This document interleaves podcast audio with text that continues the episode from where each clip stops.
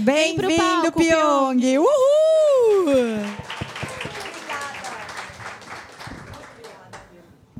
Adoro que todos os powers passem e ainda a gente traz para o talk também. Adoro. Gente, vocês vão se divertir, tá? Porque ele é o máximo.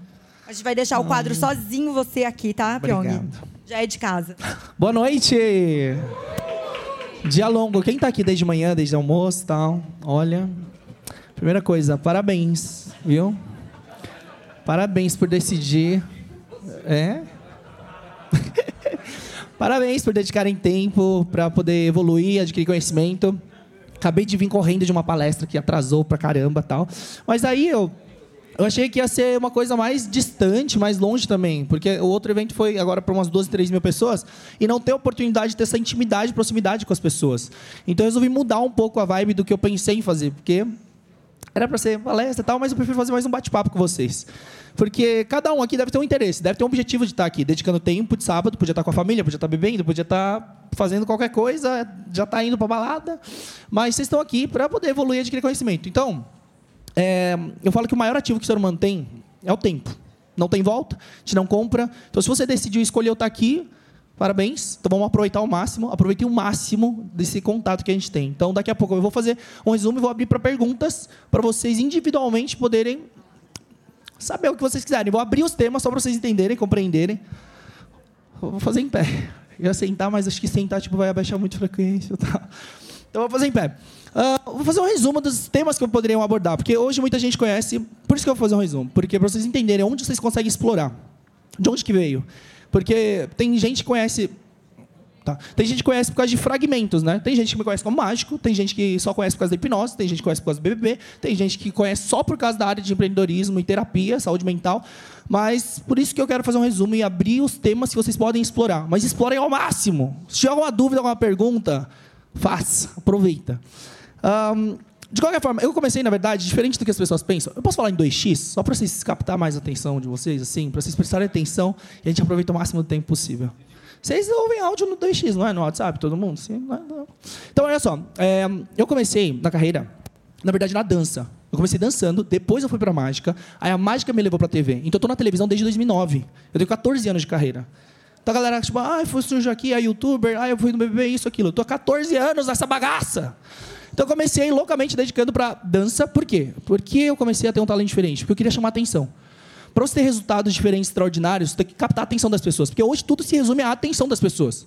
Como é que cinema faz dinheiro? Como é que publicidade faz dinheiro? Como é que televisão faz dinheiro? Revista, isso aqui. É a atenção das pessoas. Como é que negócios fazem dinheiro?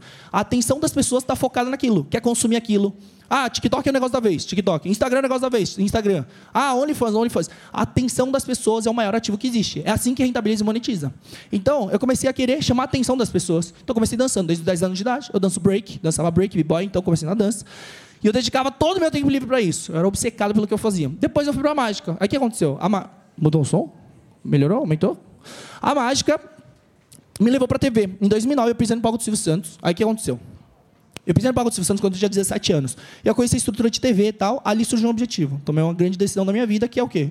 Pô, eu quero ser isso, quero ser artista famoso, porque não tem nada que chame mais atenção do que ser artista famoso celebridade. Então, com 17 anos, eu decidi isso. E todas as decisões que a gente faz, a gente desenha um pedaço do nosso futuro. E influencia o futuro de outras pessoas que a gente nem conhece, talvez nunca vai conhecer. Presta atenção, depois vocês vão entender mais. Depois da mágica, para o Silvio Santos, ali eu tomei uma decisão. E dali eu fiquei quatro anos na TV. Então, 2009, 10, 11, 12, eu fiquei na TV como mágico profissional. Então, foi no Se Virando 30 do Faustão, ganhei. Fui na Hebe, fui no Ratinho, fui na Eliana, fui em todas as emissoras de TV. Isso em 2009 a 2012. Antes de existir YouTube, redes sociais, tudo. Aí, quando caiu as participações, eu fui para televisão. Eu fui para televisão, não. Comecei a estudar internet. Por quê? Porque como eu não conhecia ninguém, não conhecia ninguém, não fazia nada tal. Aí eu falei, cara, como é que eu vou ficar famoso se eu não estou na TV e não me convidam? Comecei a estudar internet. Em 2012. Internet e YouTube, redes sociais. E eu falei, caramba, isso aqui pode ser uma possível, porque tinha gente ficando famosa fazendo vídeo dentro de casa. Antigamente, era coisa de vagabundo ficar fazendo vídeo para internet. Imagina em 2012, 2013, começar um canal no YouTube, vagabundo, não quer estudar. E a família só fica assim, faz faculdade, se não fizer faculdade, você não vai ser ninguém. Se não fizer faculdade, você não vai ser ninguém. E me deram três opções, direito, medicina engenharia. Eu falei, o mundo se resume a isso? Eles, é. Eu falei, meu Deus, qual que é o menos chato? Eu ainda me formei em direito. E aí, é, onde eu estava? Ah, tá. Comecei a estudar internet. Só que, é, o que, que eu percebi? Uma coisa me confirmou que era a próxima grande revolução. Mano, se você ficar prestando atenção nas tendências e no próximo movimento do mercado e do que está acontecendo no mundo, você chega cedo e bebe água limpa. Não existe, não existia cultura de YouTube, vídeo, conteúdo naquela época. A internet era mato ainda, não tinha muitos usuários. Então eu comecei a estudar, aí aconteceu um negócio louco. Explodiu um negócio no planeta chamado Gangnam Style, 2012. 2012 explodiu um cantor coreano cantando em coreano de um país chamado Coreia do Sul, menor que o estado de São Paulo, e o mundo inteiro ouvindo essa música. Quebrou o algoritmo do YouTube, um bilhão de visualizações. Falei, mano, como? Ninguém entende o que ele está falando. Vocês nem sabem até hoje a letra, talvez, da música. Só estava pulando e dançando, podia estar tá xingando o Brasil. E aí, tipo, eu falei, cara, que fenômeno. Mas qual, por que isso foi possível? Porque a internet, as redes sociais descentralizaram o poder da grande mídia. Que antes você só podia ficar famoso conhecido TV. Ponto. E você nem sabe como chega e como vai para a TV. Tem que dar sorte, conhecer gente e tal. E eu nem sabia que existia, como era o esquema de ficar famoso. Falei, mano, como o Celso Portioli virou Celso Portioli? Eu falei, como a Eliana virou a Eliana? O que, que eles estudaram? Como eles fizeram? Quem conheceu? Tipo, eu não fazia ideia de como, como era o caminho. A internet, quando eu dei o celular, redes sociais na mão de alguém, deu uma emissora e uma produtora de conteúdo para todo mundo. Fala assim, ó, produz o que quiser, como quiser, quando quiser, a quantidade que quiser de conteúdo. Quer fazer gastronomia, faz. Quer fazer é, desenvolvimento pessoal, faz. Quer fazer humor e entretenimento, sketch. Quer virar ator, jornalista. Quer fazer notícia, fofoca, faz o que quiser. Isso foi uma grande revolução. Porque não seria possível, tipo, vários criadores de conteúdo. Naquela época, quando a gente começou, falei, ah, vou mexer na internet. Comecei no YouTube em 2013, aí tive um problema com sociedade, isso, a gente chegou a 40 mil inscritos em seis meses. Aí, para quem, quem é empreendedor, quem tem quem está focado aqui veio buscar sobre empreendedorismo, negócios, tudo. Tá, então eu vou mesclando as coisas e vocês fazem a pergunta que vocês quiserem. Então comecei a empreender e fazer a produtora. Eu chamei quatro amigos em 2013 e falei assim: senta aqui. Estava num hostel, eu falei: senta aqui. Já sei o que a gente vai fazer. A gente vai faturar milhões fazendo isso. Eu falei isso em 2013, começo do ano. Vamos fazer vídeo para o YouTube. Eles me olharam com essa cara que vocês estão fazendo. Exatamente essa cara. Um louco, doido, falando assim: ah, vou fazer vídeo para o YouTube. Mas como assim? Vídeo para internet, vídeo idiota, como vai fazer dinheiro com isso? Só que eu falei, mano, é a próxima grande revolução. Isso dá liberdade para as pessoas criarem um tipo de conteúdo que quiser. Tendo tração e audiência, vai ter dinheiro. Onde está a atenção das pessoas, está o dinheiro. E aí eu comecei a fazer um canal, tal, não sei o que, teve conflito entre sócios tal. Para quem vai empreender, se não teve problema com sócio ainda, você vai ter. Se você empreender de verdade, você vai, você vai ter problema. Tem que filtrar muito bem as pessoas. Porque sociedade é igual casamento, sem a parte boa. Mas tem deveres, contratos, tem, tem muita coisa. Tem que escolher muito bem as pessoas. Porque as pessoas são o que mais influenciam o nível de felicidade e resultado de alguém. A neurociência já mostrou. O que, que influencia no nível de felicidade de um ser humano? Ponto em comum, relacionamentos. Ponto. Aí quando fala de ambiência, frequência, ah, você tem que estar, tá, andar com pessoas, você é a média das cinco pessoas que você fala. Não é ambiência, frequência. Se resume a gente, pessoas. Não é o lugar físico. Não, então tenho que estar lá na Paulista, no escritório e tal. Não é o lugar físico. São as pessoas com que você convive. Que você está copiando, está modelando, você vai sendo puxado e arrastado por isso. Não tem nada mais influente do que o ambiente e as pessoas para um ser humano. E aí, beleza, teve problema, tal, não sei o quê, mas eu falei, eu tive um insight. Eu falei, consegui criar audiência. Eu já aprendi a fazer, só preciso corrigir os erros. O erro, no caso, foi escolha de pessoas. E aí eu comecei em mais de 2014 no canal que vocês conhecem. Que vocês provavelmente viram vídeo de hipnose, hipnotizando Anitta, Eliana, Celso Portioli, Adriana Galisteu. E aí comecei o canal em maio de 2014, Pyong Lee, aí foi crescendo, crescendo, crescendo. Eu estou falando bastante coisa, tá? Estou falando da como foi a questão de criação de audiência. Estou falando muita coisa. Tá. É, no PowerCast tem muito mais informação. Olha o papo calmo. Aí, fui crescendo a audiência, aí eu aprendi o poder de se conectar com pessoas. Em empreendedorismo, eles falam muito o termo network, network, network. O que é network? Tem uma ciência do network. Tem como você chegar em qualquer pessoa do planeta. Tem uma sequência, tem camadas, tem estratégia, tem que ser intencional nas coisas que você faz. Aí, muitas vezes, se conectar com a pessoa certa vai fazer o seu negócio prosperar. Às vezes você precisa de um sócio, você precisa de um parceiro, um cara que tem expertise que você não tem. Às vezes investimento, só que você quer smart money para o cara ajudar no negócio ou só quer o dinheiro, só precisa de capital, porque você executa todo o resto. Então tem vários processos. O que, eu aprendi com o network? Olha isso, eu conheci o Whindersson quando ele tinha 190 mil inscritos, em 2013, no Rio de Janeiro. Conheci o Cocielo, Christian Figueiredo. Olha o tamanho desses caras hoje.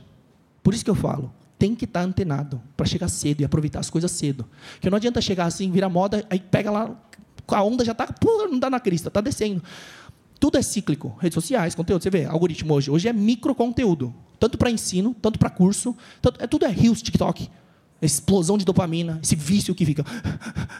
Passa, passa, dopamina, dopamina, dopamina. Está fritando o sistema dopaminérgico das pessoas. Aí fica 4, 5 horas. O brasileiro é o que mais passa nas redes sociais. Em média, nas redes sociais do planeta inteiro.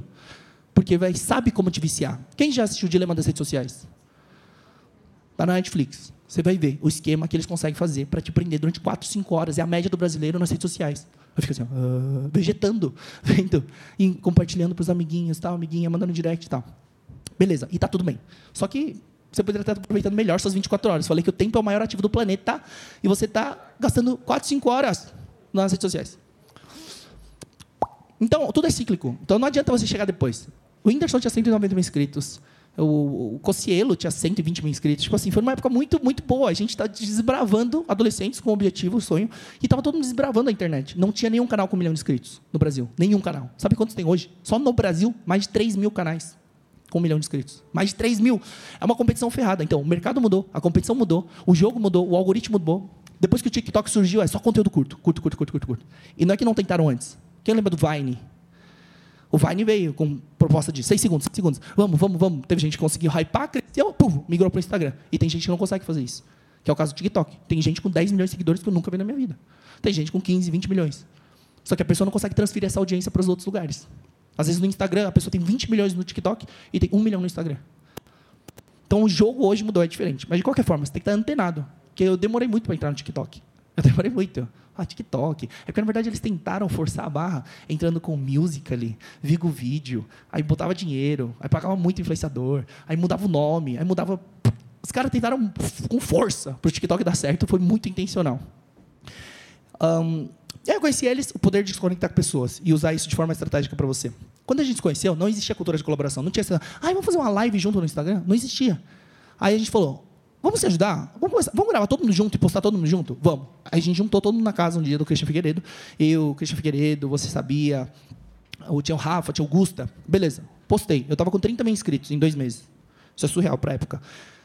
Depois que eu fiz essa collab com eles, a gente criou essa cultura de colaboração, eu cresci 50 mil em uma semana.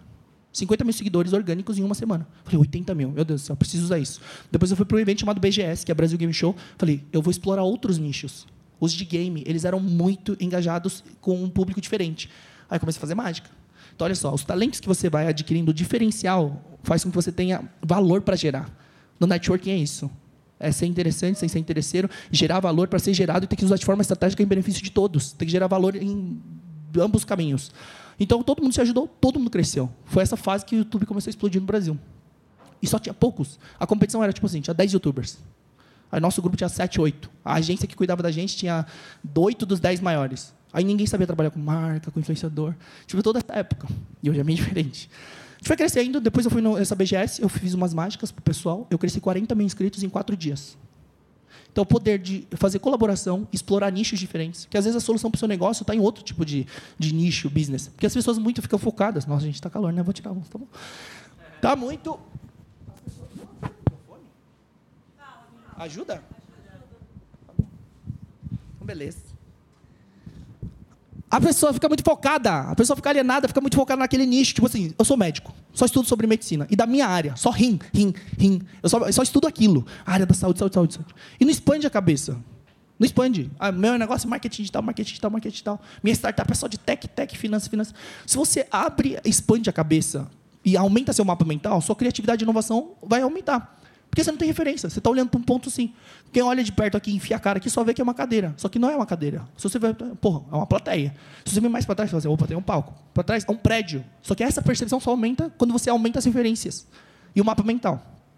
De qualquer forma, foi fazendo collab, não sei o quê, e foi muito bom, e foi crescendo, bateu um milhão de inscritos. Como é que a hipnose chegou na minha vida? Que o principal tema que eu falo hoje é sobre a mente humana, que eu sou apaixonado. Faz parte da minha história. Não vou contar toda a minha história, mas por que, que eu me fascinei pela hipnose? Quando eu fiz o primeiro. Quando me contrataram para fazer publicidade do filme Truque de Mestre, quem já viu esse filme, Truque de Mestre? Tá, se chama Noel Cime. Estão fazendo 3 agora, muito louco. Me contrataram para fazer a publicidade desse filme Truque de Mestre. E aí eu vi que tinha hipnose. Só que eu achava que hipnose era coisa do capeta. Eu achava que hipnose era mentira. Eu tinha a mesma percepção que todo mundo. Ah, mas são os atores, fingem, se fazem de besta. Aí eu falei, caramba, mas hipnose seria legal se tivesse. Aí eu chamei um amigo, eu falei assim, você faz hipnose? Faz? Ele falou, faço. Eu falei, quanto tempo? Ele, 10 anos. Eu falei, então manja. 10 anos fazendo uma mentira, não dá. Aí eu falei assim, o que você precisa? De uns atores, tal, não sei o quê, para fazer vídeo? Aí ele falou assim, não, preciso de gente. Eu falei, qualquer gente? Ele falou, qualquer gente. Aí eu falei, então beleza. Então, vamos para Paulista. A gente foi para Paulista. Aí eu falei, e agora? Ele, para uma galera. Parei um grupo. Para aqui. Pode. 10 minutos, o povo estava hipnotizado. Aí eu falei, tá amarrado. 10 minutos, uma galera desconhecida estava hipnotizada. Só que, cara, foi tão surreal, porque você nunca teve contato com isso. Então, para mim, era uma falha na Matrix. Eu falei, não, quem já viu vídeo de hipnose? Qualquer, vai, qualquer sugestão, qualquer e-mail ou de qualquer pessoa. Mano, a pessoa vê o Michael Jackson na frente e começa a chorar desesperada. Aí você faz ver, tipo assim, ah, agora Taylor Swift na sua frente. A pessoa chora, treme, se desespera, desmaia. Aí você faz a pessoa esquecer o nome. Você consegue anestesiar a pessoa. Eu consigo enfiar uma faca no braço de uma pessoa, a pessoa não sente. Assim, cara, que loucura é essa? Você é um ponto fora da Matrix. Eu nunca tive contato. Aí eu parei outro grupo, fez de novo, 10 minutos. Todas as outras pessoas hipnotizadas. Eu fiquei curioso. Eu sempre fui uma pessoa muito curiosa. E curiosidade é uma das características essenciais para pessoas que querem inovar e fazer sucesso. Então, eu estudei muitas áreas depois que eu entrei na área da hipnose. Só que eu falei, cara, eu preciso entender como funciona. Eu perguntei para ele, o que, que acontece na cabeça das pessoas durante a hipnose? Para ela começar a ver dragão voando no céu. Para ver o Naruto na frente. Por que, a pessoa surta? Como é que ela chora quando você aperta um ombro, no outro ombro ela já está rindo? Você aperta a mão dela, você consegue fazer a pessoa beber água com gosto de vinho e ficar bêbada. Bebendo água. Eu já fiz isso em vídeo. Tem todo, tudo que eu estou falando de sugestão tem em vídeo. Eu falei, cara, beleza, o que, que acontece? Ele falou assim: não adianta eu falar para você em 10 minutos aqui na rua, você não vai aprender. Ah, tá bom. Aí eu fui fazer o curso dele. Ele falou, mas eu te dou meu curso de presente. Vem aprender fazer direitinho. Tá bom. Aí eu fui aprender de curioso. Fui aprender, tudo bem, não sei o quê. Aprendi. Aí eu vi que a hipnose não tinha nada a ver com o que a gente pensava. Tem um passo a passo. É uma técnica, é um conhecimento, uma ferramenta que é natural da mente, só que a gente consegue usar de forma intencional. Eu consigo acessar o subconsciente da pessoa para fazer essa alteração da realidade. Porque o que a gente é de fato está no subconsciente. O subconsciente é quem manda. 5% do nosso consciente, que é tipo, ah, decisão racional, isso. Tudo que você é, se você é tímido, se você é extrovertido, se tem fobia de avião, fobia de sangue, se você tem compulsão alimentar, se você tem algum vício de cigarro, pornografia, roer a unha, se você tem insônia, se você tem bruxismo, se você tem síndrome do pânico, crise de ansiedade, se você tem depressão, tudo é programado dentro do subconsciente. Ele aprendeu dessa forma. E você consegue acessar essa região. Só que eu também consigo fazer aquelas coisas dos vídeos, alterar toda a percepção da realidade, acessando qualquer tipo de região aqui, qual dos cinco sentidos. Então, é isso que vocês veem nos vídeos. Só que a abordagem, quando eu aprendi, é por curiosidade. Não ia fazer vídeo. Tem bilhões de visualizações de hipnose na internet. O vídeo, o maior canal de hipnose do mundo é o meu, que mais visto, auto-hipnose para dormir, é mais vista do mundo é minha. Então, não era minha intenção entrar nisso. Só que o que aconteceu? O que, que aconteceu? Eu falei que a nossa decisão, nossas decisões, elas moldam um pedaço do nosso futuro e da vida de outras pessoas, influencia, mesmo sem conhecer, mesmo sem nunca vai conhecer, talvez. O que, que aconteceu? Quando ele, aquele professor, decidiu me dar o curso. Eu, eu decidi lá, de curioso, gravar hipnose, porque eu poderia ter gravado um vídeo de mágica. Eu falei assim, ó, oh, só sei mágica, sou mágico profissional, beijo, beijo, é isso. Quando eu gravei o vídeo de hipnose, aí eu fui aprender, aí ele tomou uma decisão. Ele falou assim, ó, na verdade, isso aí que vocês aprenderam é só 5% da hipnose. Eu falei, 5% da hipnose? Como assim 5%? Eu consigo fazer uma mulher parir sem sentir dor nenhuma, parir sorrindo, assim, sem sentir dor nenhuma. Eu consigo enfiar uma faca, anestesiar o braço da pessoa, a pessoa não sente. Eu consigo fazer a pessoa esquecer o nome, mudar a percepção de olfato, paladar, isso, aquilo ver o dragão voando, ver o Michael Jackson na frente. Eu falei, cara, como assim 5%? Aí ele falou, na verdade, a hipnose tem uma função. Não é para essas besteiras. Tem a função de você fazer reprogramação mental, ressignificar as coisas, terapia e tratar transtornos psicossomáticos. Depressão, ansiedade, síndrome do pânico, fobias, crises e transtornos de compulsão e vício. Eu falei, caramba, como assim? Aí ele poderia ter decidido só falar, jogar no ar e falar assim, ó, procura no Google seus merda. Não, mas o cara decidiu mostrar. Falou assim, ó, vem cá. Quem aí dos alunos tem um problema há muitos anos e está tomando remédio, terapia, testou de tudo, não sei o quê. Todo mundo levantou a mão. Aí, só que o parecia mais grave, tinha oito anos o problema. O cara já testou terapia, isso, aquilo, não sei o quê, estava oito anos sofrendo, acho que já tinha tomado remédio. Falou, vem cá você. Sentou ele, começou o processo, aí tem os sete passos da hipnose.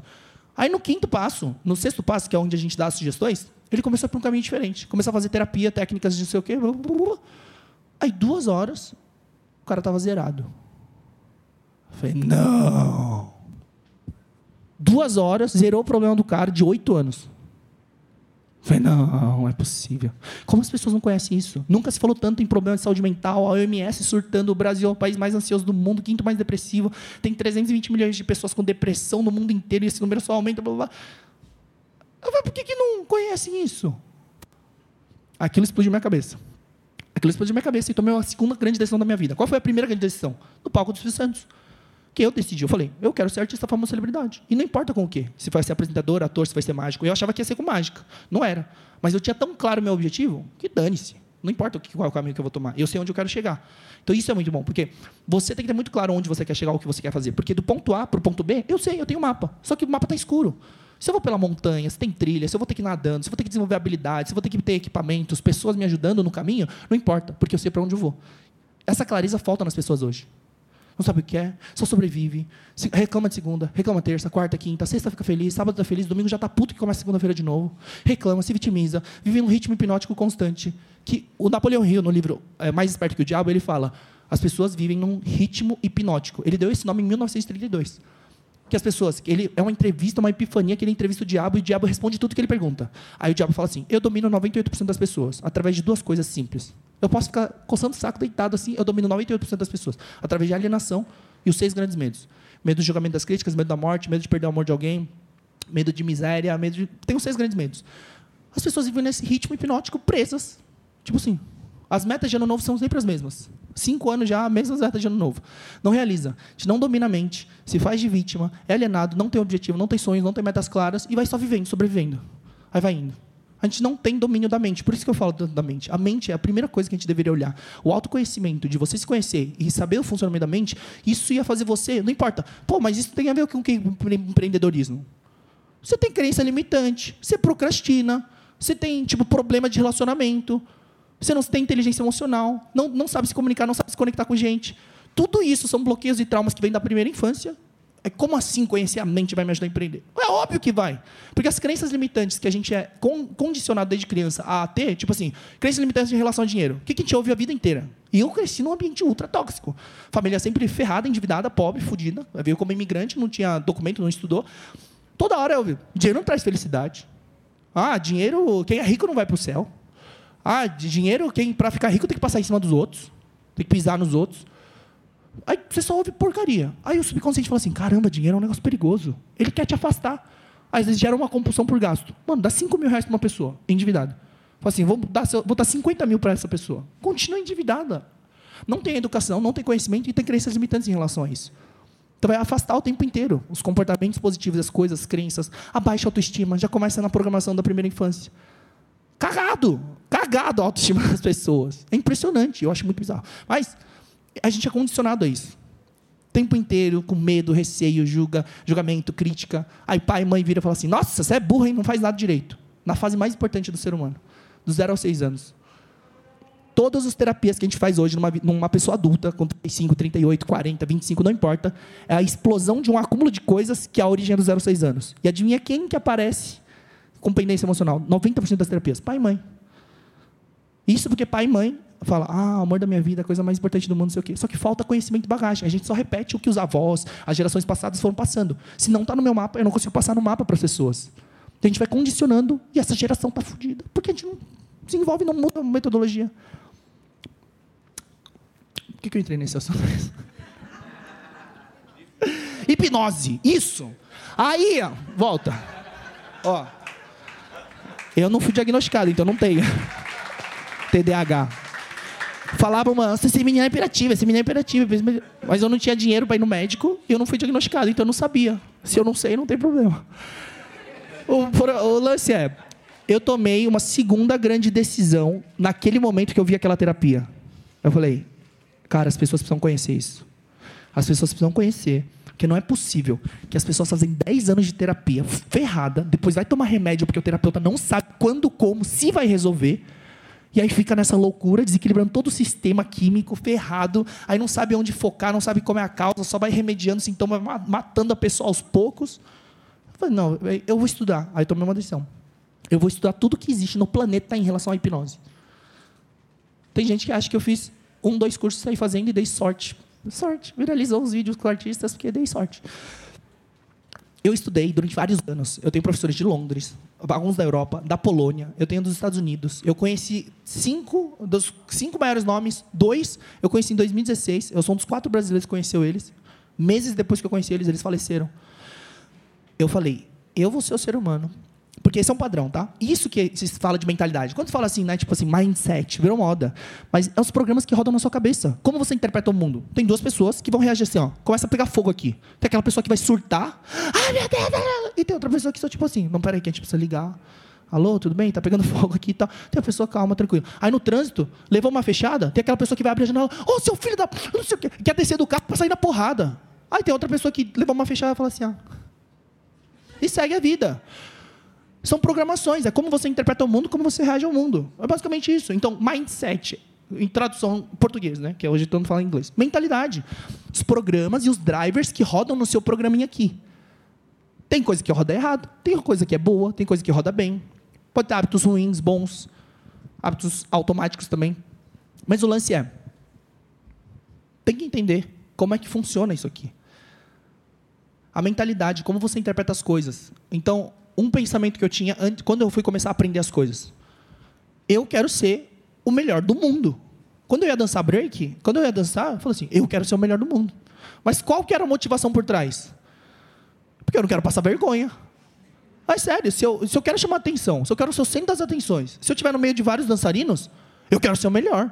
Então minha dedicação era para isso. A mágica também. Falei, mano, eu não quero ser bom mágico para pessoas leigas que não são mágicas, que qualquer coisa pode ser impressionante. Eu quero estar no meio de mágicos, eu quero ser o melhor do mundo. Eu não quero passar vergonha, porque quando eu estiver com os mágicos, eu vou ser o mais habilidoso, eu vou ser o melhor, vou conhecer de tudo. Então, essa dedicação. E a hipnose foi a mesma coisa. Eu falei, não quero que exista um ser humano que sente comigo, nunca mais, nunca ninguém vai saber mais de hipnose do que eu. Aí eu comecei a me dedicar loucamente. Então tem esses ciclos e fases que a gente vai adquirindo talentos, dons, conhecimentos, ferramentas no meio do caminho, pessoas. A vida é uma aventura. E a gente vive em ciclos e ciclos e ciclos. Encerra um, começa outro. Às vezes não encerra um, fica meio aberto, aí começa outro, aí mistura tudo, aí vira uma bagaceira. Mas o importante é a gente entender como a mente funciona, como a gente reage a isso, o que a gente está disposto. Clareza, tem muita coisa, mas Onde eu quero chegar? Aí nasceu um propósito em relação à saúde mental e bem-estar. Por quê? Eu descobri que tinha uma solução, que as pessoas estão sofrendo, os números só pioram, Brasil é um dos países mais ferrados também, porque tem a ver com a minha história. Geralmente, nosso propósito ele tem a ver com a nossa história. Meu pai faleceu com 35 anos, por causa da depressão. Quando minha mãe abandonou a gente, e o sócio dele traiu ele, roubou ele, ele afundou no processo depressivo, que gerou vício de cigarro, bebida. Ele só acordava, bebia um, um litro de uísque, fumava três maços de cigarro e dormia de novo. Ele ficou três anos nesse processo. Não tinha como não morrer. Só que eu falei, caramba, se alguém tivesse a mente aberta e uma mente ensinável e tivesse desenvolvido esses conhecimentos antes na época, meu pai talvez não tivesse morrido. Que estaria mais comum esse tipo de conhecimento. Que as pessoas têm bloqueio, as pessoas têm crenças limitantes e bloqueio. Tem dois tipos de mindset, de crescimento e o que é fixo que é o livro Mindset, da Carol Dweck, uma psiquiatra. Ninguém se abriu para entender hipnose, a, a, a aprender hipnose. E hoje, há sete anos, a gente trata milhares de pessoas com depressão, tentativas, pensamento suicida, síndrome do pânico, ansiedade, tudo. Eu falei, as pessoas precisam conhecer isso. Então, meu pai faleceu com 35. Então, todo esse background, essa história, as pessoas geralmente não conhecem. Ninguém sabe o que vocês tiveram que passar para estar aqui hoje. E ninguém sabe o que eu passei para estar onde eu estou. Depois de 14 anos de carreira. A galera acha que eu surgi no BBB. Olha o Pyong do BBB. Nossa, tomei no rabo 14 anos pro pessoal. Mas tem história, tem ciclos que eu fui fazendo e encerrando, só que foi direcionado. Que eu tinha intencionalidade disso. Não é tipo assim, ah, sem querer. Não, com 17 anos eu falei assim, é isso que eu quero para minha vida. Eu achava que ia ser TV, porque não existia internet. Opa, internet. Aí eu achava que ia ser com mágica. Opa, não era hipnose. Então não importa, eu tenho clareza do final do mapa onde eu quero chegar. E aí, depois meus avós me criaram, depois meu tio também estava divorciado, aí meu tio me criou, porque meus avós estavam com 60 e poucos anos e trabalhavam 14 horas por dia. Aí eu fui criado pelo meu tio, meu tio pegou para criar e botou-me a trabalhar cedo. Comecei com 12 anos de trabalhar como office boy numa imobiliária, com 13 eu passei no montagem e manutenção de computadores, com 14... Fui passando para vários trabalhos, vários, vários trabalhos, fazendo gráfica e tal. Então, foi tenso. Eu fui treinado, tipo assim, na escola da vida mesmo. Tomando porrada, porrada, porrada. Já perdi mãe e pai desde o começo. Depois eu fui criado pelo meu tio. Apanhava toda semana. Eles odiavam o que eu fazia. Eu falava... Mas imagina, né? Eu sou o filho mais velho, de cinco. A gente foi criado, então, três irmãos e dois primos. Eu sou o mais velho. E na cultura asiática, o mais velho tem que ser exemplo, meu Deus. Mas não, tipo... Na cultura asiática, tipo assim, é muito. É muita pressão. Você tem que ser o exemplo. Você tem que ser... Para os quatro irmãos menores, tipo, tudo depende de você. E meu pai faleceu. Então a expectativa estava toda em mim que meu tio não conseguia prosperar, meu tio não conseguia fazer as coisas. Aí endividou o nome dele, de toda a família. Depois teve que usar o meu nome do meu irmão, endividou meu nome. Comecei minha vida adulta, tipo assim, com quase 200 mil em dívida. Eu falei, mano, já não estava bom o começo da vida? Aí, tipo assim, as coisas vão piorando. Aí eu, eu lembrei de um vídeo, eu falei assim, nossa, a vida é uma caixinha de surpresas. Joseph Klimber. Eu falei, cara, não é possível. Eu falei, mano, eu falei, cara, tá ruim? Relaxa pode piorar. Tipo, era a percepção que eu tinha, olha o pensamento bosta que eu tinha naquela época, porque não parava de acontecer porcaria. Mas tinha foco. Focado no que eu queria fazer. Porque eu tinha certeza que eu queria fazer algo que eu amava. Eu falei assim, se for para fazer, se for ficar nessa. O que eu falo? Se for ficar nessa situação bosta, fazendo o que eu não gosto, acho que é melhor ficar numa situação bosta fazendo o que eu gosto. Porque se for para ficar na mesma, aí eu sempre tinha esse foco: fazer o que eu amo, fazer o que eu amo, fazer o que eu amo. Tanto que eu ficava fazendo. Só que eu fui respeitar, honrar meu pai, o meu tio, minha tia madrasta, que é minha mãe hoje. Aí eles falaram, não, tem que se formar. Me formei em Direito. Aí meu tio falou assim, ó, vai, vai tirar carteira de corretor de imóveis. Tirei, eu tenho o Cresce. Aí falou assim, ó, vai tirar carteira de despachante aduaneiro. Tirei, nem sabia o que isso fazia. Tirei. Fui tirando, só dando de presente, ó, top para vocês. Pinto na parede esse diploma, top, pega o sonho de vocês, tal. Que meus avós lutaram muito por isso, era o sonho deles. Porque eles falavam assim, ó, se você não fizer faculdade, você não vai ser ninguém. Olha as crenças que eles instalavam na minha cabeça. Eu tive que zerar. Mudou meu jogo quando eu saí dessa ambiência de relacionamentos. Que eu estava copiando eles. As crenças, os comportamentos, toda hora endividado, falindo, falindo. Falei, vou sair para morar sozinho. Aí eu não sabia se ia conseguir pagar o aluguel do segundo mês. Aí fui morar num flat. Falei, vou sair, vou zerar minha cabeça e vou descobrir o mundo por mim mesmo. Isso mudou o jogo, em 2015. Aí fui desbravando conteúdo. Foi bem na época que estava começando as coisas virarem em 2015, 16. Aí 16 entrou a hipnose e puf, flipou a carreira. Foi o grande, a grande virada, assim, pelo menos da minha carreira, foi em 2016. Aí foi seguindo, só para entrar. O que, que eu ia falar?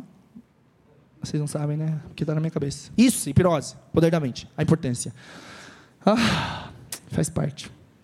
Então, eu fiz um resumão aqui para você. Oi? Será que eu interrompo para perguntar agora? Você vai esquecer, você consegue anotar? Só para terminar a lógica das coisas, porque aí depois eu abro para todo tipo de pergunta. Tá aí depois, o que, aconteceu? Minha carreira estava indo muito bem. Meu objetivo estava se concretizando, realizando sonho, tava não sei o quê. Por quê? Porque eu queria o quê? Quero ser artista, celebridade, famoso. Só que entrou a hipnose no meio. Aí ficava tipo assim, não, eu sabia onde, para onde eu queria, onde eu tinha que ir, qual era o meu chamado, qual era o meu propósito. Só que minha carreira estava indo tão bem, estava explodindo. 2016, 2017 foi um ano, tipo assim, meu, revolucionário para mim. Eu falei assim, não, peraí, sabe, peraí, peraí, peraí. Só que eu sabia da necessidade. No, livro, no vídeo do Celso Portioli, eu abri um e-mail falando assim, ó, se vocês precisarem de ajuda, que terapia, manda nesse e-mail. Eu falei, ah, vai enviar uma meia dúzia. Eu conhecia 10 terapeutas no Brasil inteiro. Mil no primeiro dia, dois mil. Respondia um, chegava a 500 em cima, 5 mil. Chegou a acumular 30 mil e-mails. Desde e-mail com ah, fobia de altura, fobia de aranha até, depressão, ansiedade, tentativa de suicídio. Eu falei, meu Deus do céu, o que, que eu fiz? Mano, tem 10 terapeutas que eu conheço. Tem 30 mil pessoas pedindo terapia.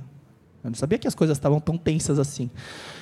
E aí começou a surgir uma demanda. Eu vi que tinha demanda no mercado. Falei, não, tem uma necessidade. Aí eu comecei a entrar nesse universo de empreendedorismo, marketing digital, me conectar com gente. Hã? Mentoria. Você participou? Hum. Então comecei a entrar nesse universo. Por quê? Intencionalidade de aprender. Quando eu li um livro, eu falei, nossa, velho, eu tinha um livro, eu nunca tinha olhado, eu nunca ouvi. Gente, vocês não estão entendendo. Hoje, as pessoas, nossa, você é muito inteligente, você sabe muita coisa. Com 23 anos, eu nunca, nunca tinha ouvido falar da palavra empreendedorismo. Ninguém nunca da minha ambiência, ninguém nunca me ensinou que existia esse caminho. O caminho era o quê? Direito, medicina e engenharia. Só, senão vai ser um merda. Eu falei, é isso? Aí ele, é. Eu falei, empreendedorismo eu fui ouvir pela primeira vez com 23 anos. E para vocês verem o quão alienado eu era, passava ali, na frente da mercearia, os carros, eu falei, como é que o povo tem carro? Mano, eu nunca vou ter um carro. Eu falava, salário mínimo é 600, na época era 600. Eu falei, velho, o carro mais barato é 30 mil, aquela porcaria ali é 30 mil. Mano, como é que o pessoal tem carro? Tem que juntar por quê? Porque eu não sabia que dava para financiar ou parcelar. Eu achava que tinha que, com 23 anos, eu achava que carro tinha que juntar o dinheirinho, chegar com todo o pacote de dinheiro à vista e chegar na loja e falar assim, ó, tá aqui, ó, e levar o carro embora, como se estivesse comprando um doce. Alienado. Mas aí, quando eu saí daquele mundo, universo fechado, porque eu vivi em dois bairros só a minha vida inteira. Era escola, igreja, trabalho, escola, igreja, trabalho, escola. Era isso minha vida. Vivia numa bolha. Aí quando eu saí, comecei a vou focar nas minhas coisas, ir atrás, estudar, adquirir conhecimento, conectar com gente. Imagina, eu sou de uma comunidade minúscula, coreana. É a menor comunidade asiática aqui do Brasil. Eu nasci em Bom Retiro, lá na Luz, do lado da Cracolândia e tal. Vivi minha vida em dois bairros só. E comecei minha vida quase com 200 mil de dívida. E a família toda também ferrada, endividada. Depois eu limpei meu nome do meu irmão e tal. Só que, é, como hoje, tipo assim, o foco, a intencionalidade me trouxeram no lugar por causa de um livro, por causa de coisas que eu estudei, que eu fui atrás, de estar em eventos como esse. Tipo assim, eu estaria num evento desse para ver conteúdo e me conectar com gente. Entendendo o que, que eu posso cooperar com as pessoas. Por isso que eu ia nos eventos. E aí, hoje, tem grupo de confraria. Conheci vários bilionários que eu só tinha lido em livro. Contato com bilionários, maiores autoridades do mercado. Vários. Comentei com gente da parte artística, dos creators, influenciadores, dos empreendedores, do marketing digital, várias bolhas. Bolha da startup. Tem um grupo de poker lá, que está todo mundo também, uns 70 empresários. A gente já vende a empresa por 400 milhões, por 50 milhões para Itaú. Então é muito louco. Por quê? Porque quando você coloca esse objetivo e esse foco, você tem a clareza de onde você quer chegar e das coisas que você vai fazer de forma intencional, as coisas vão caminhar para essa direção. Só que se você não tiver a mente equilibrada e executar e fazer o que é preciso, não vai ter resultado. Que as pessoas hoje acham que é só orar e torcer para acontecer, e ficar com a bunda sentada na cadeira. Tipo assim, não, eu quero muito. Não, eu tenho fé. Deus vai fazer. E fica lá deitado, sentado, olhando para o teto, no mesmo trabalho, no mesmo emprego, não estuda, não adquire conhecimento, não está atrás de eventos, dedicando tempo um sábado para aprender, para construir, para se conectar com gente. Tem que fazer a nossa parte. E aí, nessa necessidade, aconteceu um negócio que me puxou para essa área de total para a mente humana, saúde mental, bem-estar. Fui estudar hipnose, e aí surgiu essa demanda, as pessoas precisando muito de ajuda, desesperadas. Aí chegou o e-mail de uma mãe. Preciso de uma indicação de terapia que minha filha de 22 anos tentou suicídio sete vezes. Eu falei, meu Deus do céu. E eu vi a notificação, falei, vou responder. Fui responder. Falei, eu só preciso saber da cidade, de onde você é, para indicar um terapeuta mais próximo.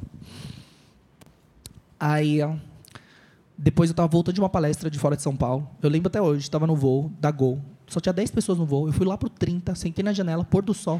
Chegou em meia notificação, a resposta. Ela falou assim, obrigado pela resposta, mas é tarde demais. Nossa, aquilo foi como um soco no estômago. Eu estava negando o meu chamado. Eu estava focado, tipo assim, nas minhas coisas, nos meus objetivos, nas minhas coisas. Sendo que, tipo assim, Deus foi muito claro naquele momento. Falou assim, enquanto você não vê seu propósito, tem gente morrendo e sofrendo. Faz a bagaça. Aí eu coloquei na agenda, falei, 23, 23 de março de 2019, não passa. Mano, eu posso estar sem as duas pernas, não sei como vai estar a minha vida. Mas eu vou começar o projeto que eu já tinha um ano e meio, dois anos mentalizando, criando aqui. Exatamente virou meta. Que enquanto eu não tiver data para realizar, é tudo sonho. Ah, meu sonho um dia é ter um apartamento. Meu sonho é para Disney. Meu sonho é ter uma empresa. Tá, tá. Eu coloquei data. Exatamente no dia que eu coloquei na agenda, começou a acontecer. Fiz a primeira turma do Instituto, comecei a formar terapeutas, formou centenas de terapeutas, estão espalhados pelo Brasil, ajudando milhares de pessoas com depressão, ansiedade, pânico, fobias, vícios, medos, traumas, transtorno psicossomático, fibromialgia, dores crônicas. Mano, tudo. A mente, ela comanda tudo. Tudo. Várias doenças que as pessoas acham que é fisiológica, física, gatilho emocional, disparou a expressão genética. Então a gente tem ajudado nos últimos anos, eu comecei a viver mais meu propósito. A gente teve instituto, teve conflitos também entre pessoas envolvidas. Fechei e abri uma nova escola com uma metodologia mais avançada no ano passado. Então a gente começou a formar novos terapeutas com uma competência maior, com conteúdos melhores, tal, não sei o quê. Então eu falo muito sobre comportamento, saúde mental, bem-estar, mente humana. E eu entrei muito na área de criação de filho. Porque eu comecei a ver nas terapias que a origem dos problemas das pessoas estavam na primeira infância. Aí eu descobri que ia ser pai. Fiz um plano estratégico de criação e condicionamento do meu filho. Ele só é o que vocês veem nos vídeos. Falava português e inglês antes dos dois anos, porque foi intencional. Estava aprendendo a terceira língua até agora há pouco, coreano. Fui atrás de o que, que influencia, como estimular na primeira infância, o que estimular em cada fase como desenvolver inteligência emocional, um super QI. Quais são os maiores países com média de QI do planeta? Seis países asiáticos. Mas por quê? É a cultura, é a língua, qual é a formação do cérebro? Que tipo de atividade e estímulo? Quando a gente está criando uma máquina em branco, a gente tem que ser intencional. Por que os, os, adultos hoje, quando a gente vai tratar terapia, é pendência com pai, mãe, é pendência com o professor da escola, amiguinho da escola, com o primo, tio, tia. E aí foi condicionado baixa autoestima, não aprende a aprender. Mas como ensinar se os pais não sabem? Por isso que eu fui atrás, que eu comecei a estudar hipnose, mente humana, não sei o quê. Eu falei, eu vou ter filho. Eu vou focar totalmente na primeira infância. Porque eu vou ter esses seis anos. Depois eu foco na segunda infância, que é dos 7 aos 14. Só que a 0 aos 6 é a fase mais importante de um ser humano. De um ser humano. Como condicionar? Como criar? Porque o cérebro é maleável, ele tem neuroplasticidade absurda do 0 aos 6, do 7 aos 14. Ah, mas depois não tem? O cérebro só amadurece de verdade com 25 anos. Então, você acha que é maduro e não tem 25 anos? Seu cérebro só vai amadurecer de verdade quando tem 25 anos. Mas depois o cérebro ele continua em constante transformação e movimento até o final da vida. Por causa de um negócio chamado neuroplasticidade.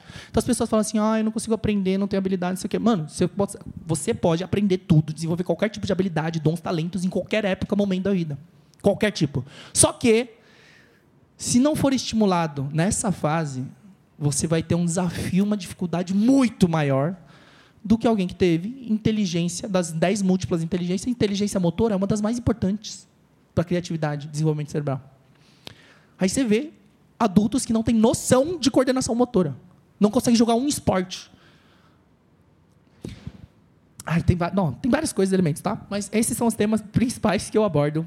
Então, conteúdo, mente humana, carreira, mente, é, mentalidade, empreendedorismo, networking, criação de filho, cérebro, entre outras coisas. Terapia, saúde mental. E, nossa, tem tanto detalhe para falar, mas é muito... São, se vocês perguntarem, eu respondo, mas eu só queria abrir a gama de, de, assuntos que vocês poderiam explorar ao máximo aqui. Porque provavelmente vocês, vocês não conheciam a minha história, o que, que eu passei, que ciclos eu passei, que habilidades eu desenvolvi que eu tenho. Hoje eu tenho a escola, hoje eu sou sócio de algumas startups. Hoje o que eu mais faço é palestra, que eu gosto muito de poder compartilhar, fazer. Eu mostro, geralmente eu mostro a hipnose ao vivo. No caso, hoje está bem tarde. Mas, mas eu, eu vou, não, eu vou, não, mas ó, a oportunidade que a gente está tendo de vocês fazerem perguntas individuais de coisas, qualquer coisa que vocês quiserem. Porque, cara, eu não falei, mas teve muito mais coisa. Eu, tô, eu quis fazer um resumo para não desperdiçar todo o tempo e abrir para perguntas para a gente poder abrir e explorar com profundidade o que vocês querem saber e absorver de mim. Mano, golpe de sócio, um milhão de rombo porque o cara surtou e foi morar na rua. Já relacionamento, relacionamento entre amigos, sociedade, casamento, divórcio, criação de filho, é palestra, é isso, é conflito, é conflito com pai e mãe, perda de pai e mãe, morte de família. Mano, sério. Pode perguntar o que você quiser de como lidar, como fazer. Eu vou abrir.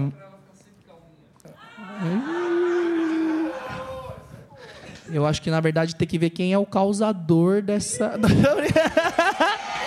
é, tô brincando. Não, mas ó. Personali... Ó, mas ó, personalidade, temperamento, eles foram moldados. Eles foram condicionados. O que, que eu falei? Por que uma pessoa é explosiva e outra não? Porque no trânsito, qualquer coisinha, o cara já quer abrir a janela, assim, sai do carro, maluco, não sei o quê. E o outro é tipo assim, ah, desculpa, tudo bem, e segue. Porque personalidade e temperamento também são coisas moldadas. Então, se tipo assim, a gente vê adolescentes e filhos hoje que tipo assim, não, porque surta demais, que é muito nervoso, sei o quê. Foi condicionado a isso por causa de experiências, traumas, emoções negativas que ela viveu na primeira infância e na segunda. Para vocês terem ideia, o impacto, gente, ó, guarda isso.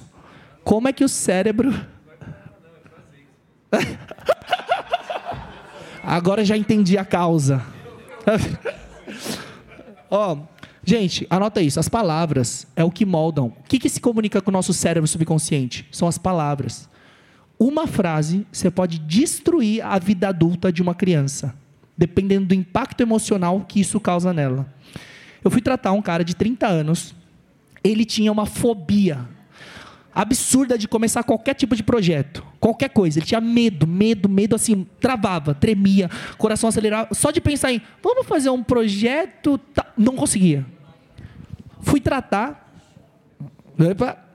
fui tratar voltou para um momento quando ele tinha quatro anos de idade, atrás da porta, agachado, chorando, e o pai gritando assim: Moleque, você é burro! Você não faz nada direito! Impacto emocional negativo, emoção, provavelmente, tristeza, terror, e ele não sabia porque estava tomando bronca. Ali foi o início, é um acúmulo de coisas. Não é porque, ah, eu falei uma vez para meu filho vai causar trauma. Eu apanhei toda semana de taco de golfe, de cinto, porrada e tal, e eu, eu acho que eu estou normal. Estou bem, acho que eu tratei. Mas o lance é, tem que tomar muito cuidado, porque a gente está programando e condicionando um cérebro. Adolescentes, não sei o quê. Então, personalidade também, tudo é formado por experiências que a gente faz. Então, é isso. Na verdade, tem vários outros assuntos, mas eu vou, se puxar, eu falo. Eu vou abrir para perguntas e a gente vai desenvolvendo e discorrendo, beleza?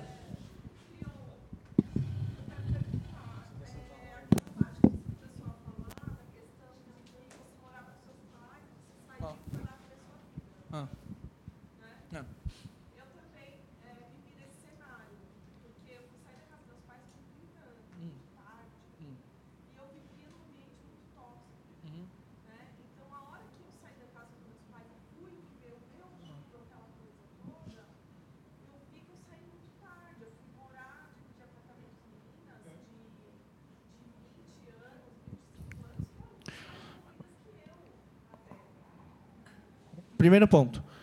Qual que é a pergunta? Faz a pergunta direto. Como, quando, o que? Ah.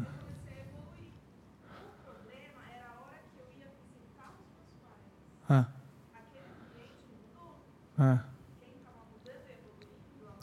Hum. Normal. O que, ela falou? Ela falou: esse negócio de sair de casa. Eu vou resumir. Negócio de sair de casa, eu saí muito tarde. Percepção dela. Beleza? Percepção só sua. Saí tarde, com 30 anos de casa, fui morar com meninas mais jovens que eram mais evoluídas que eu. Percepção tua. Tudo é percepção na vida, realidade. O que é grande? O que é muito dinheiro? O que é pouco? O que é legal? O que é chato? O que é bonito? O que é. Tudo é relativo. A gente cria as percepções e os problemas que a gente tem. A gente condiciona nosso cérebro a ter uma percepção. É uma percepção falsa que eu tenho sobre mim se eu tenho baixa autoestima, porque me falta isso, me falta aquilo, porque meu cabelo é assim, porque meu corpo é assim, porque minha altura é assim. Tudo são percepções. Mas eu estou destacando que, tudo bem, você foi condicionada a isso. Só que o que ela falou? Toda vez ela foi evoluindo, saiu da ambiência, dos relacionamentos, da influência negativa que eram os pais. E tudo bem, os pais amam? Amam. Sempre vai perguntar quem você mais ama? Ah, os filhos. Vai sempre falar isso. Mas não tem recursos para criar e isso é por quê? Tem os seus defeitos, tem a sua personalidade, tem o seu temperamento explosivo, tá estressado, tem que pagar conta. Mano, ter filho é caro. É muito caro. Imagina meu tio cuidando de cinco do nada. Tava morando sozinho, com problema financeiro. Aí pegou nós três e pegou os dois filhos de volta na, na justiça começou a criar cinco. Aí eu falei, ah, entendo agora o estresse dele. Agora eu entendo. Mas o ponto é, é, ela saía, só que toda vez que visita os pais, ela sente a mesma coisa. Por quê? Porque ela foi os gatilhos e os aprendizados do cérebro, as coisas que disparam as coisas negativas em você, os gatilhos estão tudo ali. É o ambiente, é os lugares, são as, os seus pais, é o tempo que você passou lá. Aquele lugar que você sentiu aquela emoção negativa, aquilo é um gatilho para o teu cérebro para ele reativar aquilo. Então, sim. Deixa. Não ajuda quem não quer ser ajudado. Eu aprendi na terapia, depois eu descobri que isso é para a vida. Não ajude. É impossível ajudar quem não quer ser ajudado.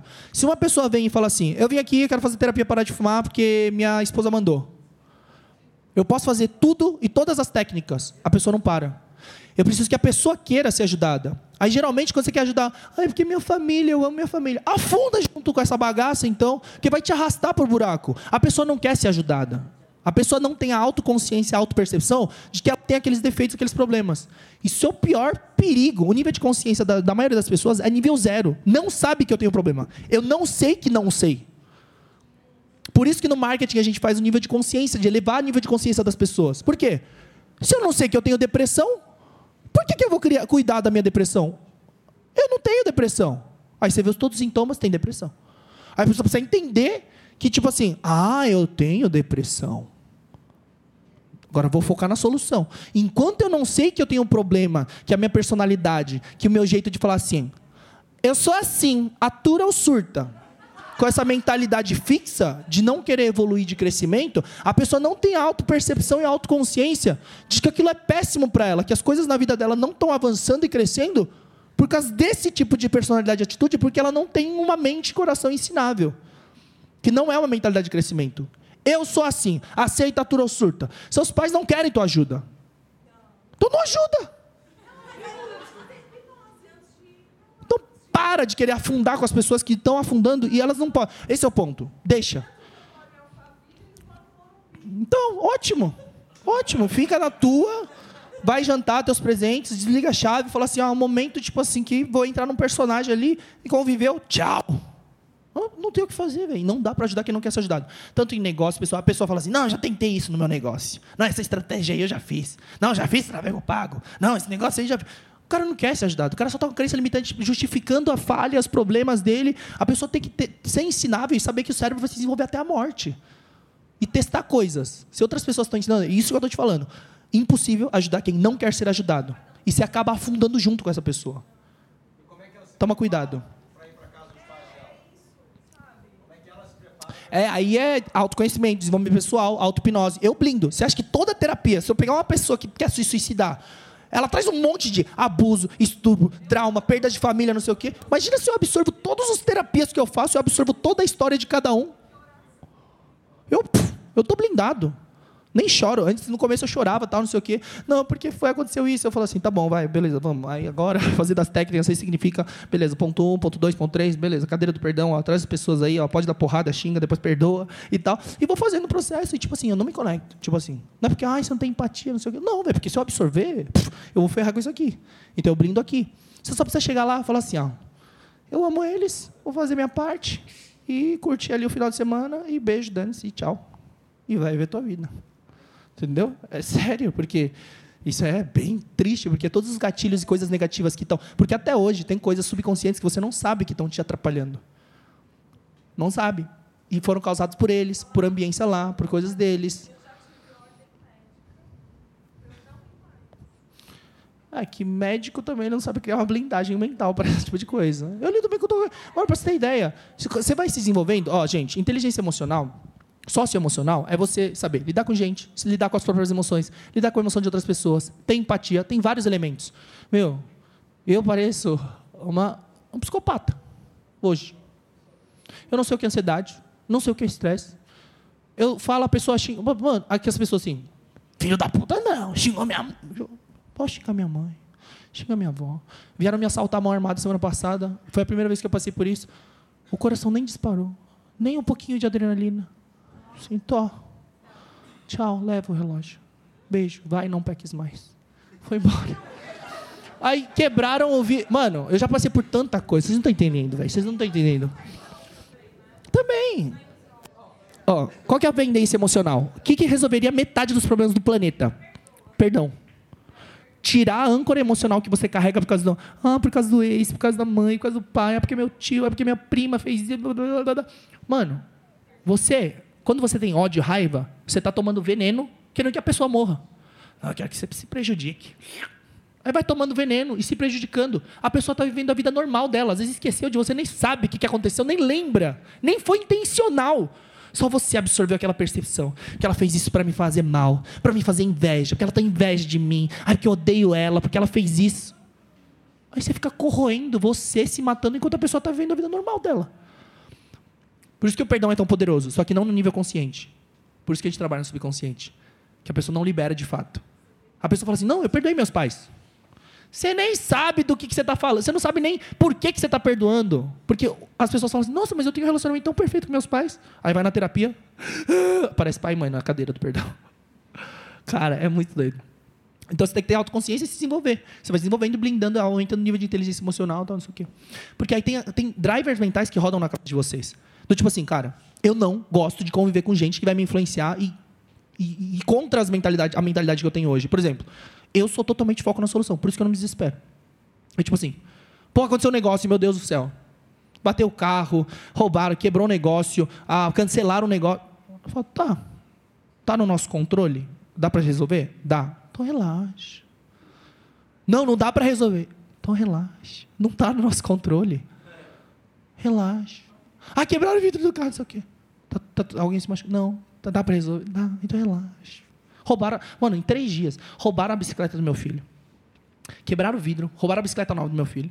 Eu falei assim. Tá. Fui dirigindo com a janela quebrada mesmo pro mecânico. Falei assim: olha, quebrou, não sei o quê e tal. Que era um carro alugado, porque o meu estava no mecânico. No outro dia, três dias depois, assalto à mão armada. Levaram meu, meu Rolex. Coração, tipo, não, beleza. Aí perdeu. Ai, meu Deus, eu perdi. Relaxa. Respira. Enquanto estiver vivo, tudo tem solução. É isso. Enquanto estiver vivo, tudo tem solução. Isso é uma crença que eu tenho. É uma mentalidade, um programa que roda em mim. Meu Deus, surgiu um problema. Meu Deus, acabou a água. Tem como resolver? Não, tem, tem. Então relaxa. Não tem como resolver. Vai ter um evento. Meu Deus, isso é o quê? Tem solução. As pessoas que não ficam focadas na solução, sempre que apontar o problema. Não, porque, meu Deus, as pessoas. Tem gente que ama reclamar ama. A pessoa quer reclamar só por reclamar. É um, é um prazer dela. É o lazer. A pessoa ama se fazer de vítima. Ai, porque eu? Ai, porque fulano fez isso? Ai, porque eu não tive isso? Ai, porque eu não tenho. Mano, aí esse é o ponto. Tipo assim, não, mas quer dizer que não pode reclamar. Não, pra quê? O que, que muda? O que, que muda na sua vida ficar reclamando, se esperneando, chorando, em vez de focar na solução? Ficar bem, manter o equilíbrio, manter a paz. Ah, não está no meu controle? Ah, deixa. Legal, tá bom. Vamos fazer o quê? Vamos gastar nosso tempo com coisa boa. Ah, tem solução. Então resolve. Mas não dá para resolver agora. Mas dá para resolver depois? Dá. Então tranquilo. Tira da frente. As pessoas não conseguem. Tem gente que dispara um gatilho de manhã, final da noite, 8 horas, está irritada, não sabe por quê, já está nervosa, a química do corpo já deixou tomar conta, já perdeu aqui, sequestrou a amígdala aqui. A pessoa nem sabe o que causou isso. Isso é autoconsciência. Quando começa a mudar, a pessoa sabe, ah, aquilo, aquela conversa que fulana respondeu ou que não respondeu, que me causou. Se você tiver consciência, você consegue resolver as coisas. Por isso que quando começa uma alteração química no meu corpo, eu falo, tem alguma coisa incomodando esquisita. Aí eu vou atrás da causa e resolvo isso mentalmente. Só isso. Puta, tinha que responder fulano no WhatsApp. Ou eu vou lá, respondo, ou eu, falo, eu anoto, falo assim, vou fazer tal hora. Eu desafogo. Eu não deixo ansiedade, estresse, loucura, nada negativo tomar conta da minha vida. E eu não convivo com pessoas que, a cada solução que você traz, a pessoa traz dois problemas.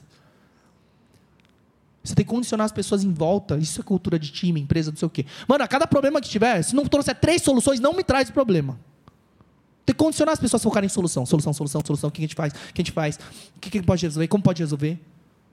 Porque eu não quero, velho. Cada um, todo mundo tem problema aqui. Todo mundo tem seus desafios nos seus ciclos. Você vai querer conviver com gente que fica te trazendo problema e dor de cabeça. Já traz uma lista de solução. Olha, aconteceu isso, mas a gente pode fazer isso, isso e isso. Legal, tá bom, legal, ótimo. Temos solução, temos caminhos. Entendeu? Tá, é. Tem um microfone? Eu, eu uso esse. Alô, alô.